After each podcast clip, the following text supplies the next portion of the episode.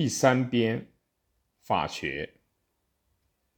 萨维尼曾经说：“法不是制定出来的，而是自然形成的。”他的这一论点虽有一定程度的正确性，但法仍有被制定的因素，这是不可否定的。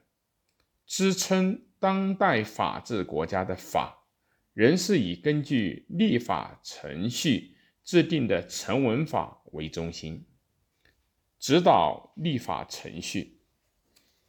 一方面是根据当时的利害关系，另一方面是根据理性。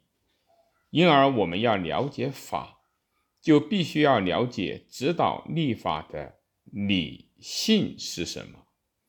阐明理性决定法律内容的专著不少，这里精选的就是这类名著。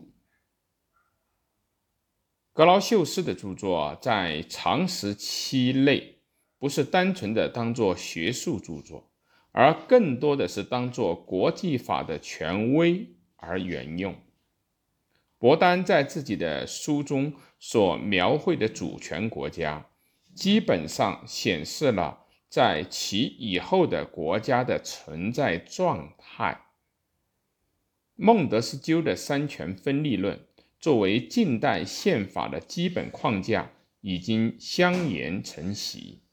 费尔巴哈所倡导的依法论罪，则成为近代刑法的基本原则。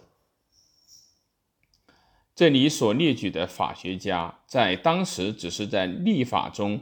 把自己的思想现实化，其后却成了立法的模式，这在历史上不乏其例。如费尔巴哈起草了巴伐利亚王国的刑法典，耶林的法学理论给予德意志民法典以极大影响，卡尔森起草了奥地利宪法。成了欧洲大陆宪法法院制度的规范。希望研讨法和法学的人们接触这些法学思想的经典著作，通过对构成人为法的各种制度的基础思想的了解，更可以加深对人为法的理解。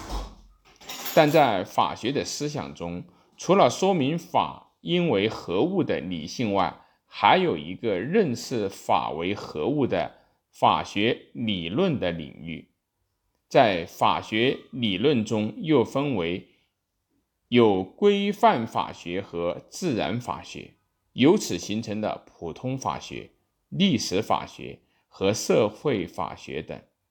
在理论法学中，法律规范的体系和概念分析的先驱。可求之于自然法的思想，特别是近代理性法论的各体系，但与现代法理论直接联系的经典著作，则有经过萨维尼等所体系化了的德意志历史法学，边沁和奥斯汀等的英国的分析法学。此外，还有卡尔森从理论上提炼上述这些法学思想所建立的纯粹法学。另一方面，自然法学的最重要的经典著作，则有孟德斯鸠的《论法的精神》，耶林的《法律的目的》，也要求在利益相互交织对立的现实社会中去把握法。成为社会法学的发端。对以上传统的各种理论法学，指出其阶级和时代的局限性，并做彻底批判的是马克思主义的法学理论。代表二十年代苏维埃法学思想的帕苏坎坎尼斯的理论。则被认为带有资本主义法系体系的性质，引起了激烈的争论。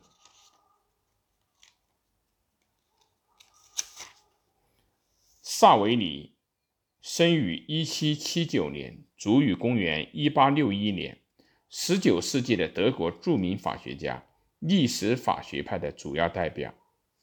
费尔巴哈·保尔·冯·费尔巴哈，生于1775年，卒于1833年。德意志的法学家、哲学家费尔巴哈之父。他在争取正式承认无成文法令规定，即无罪与罚的原则方面起到了重要作用。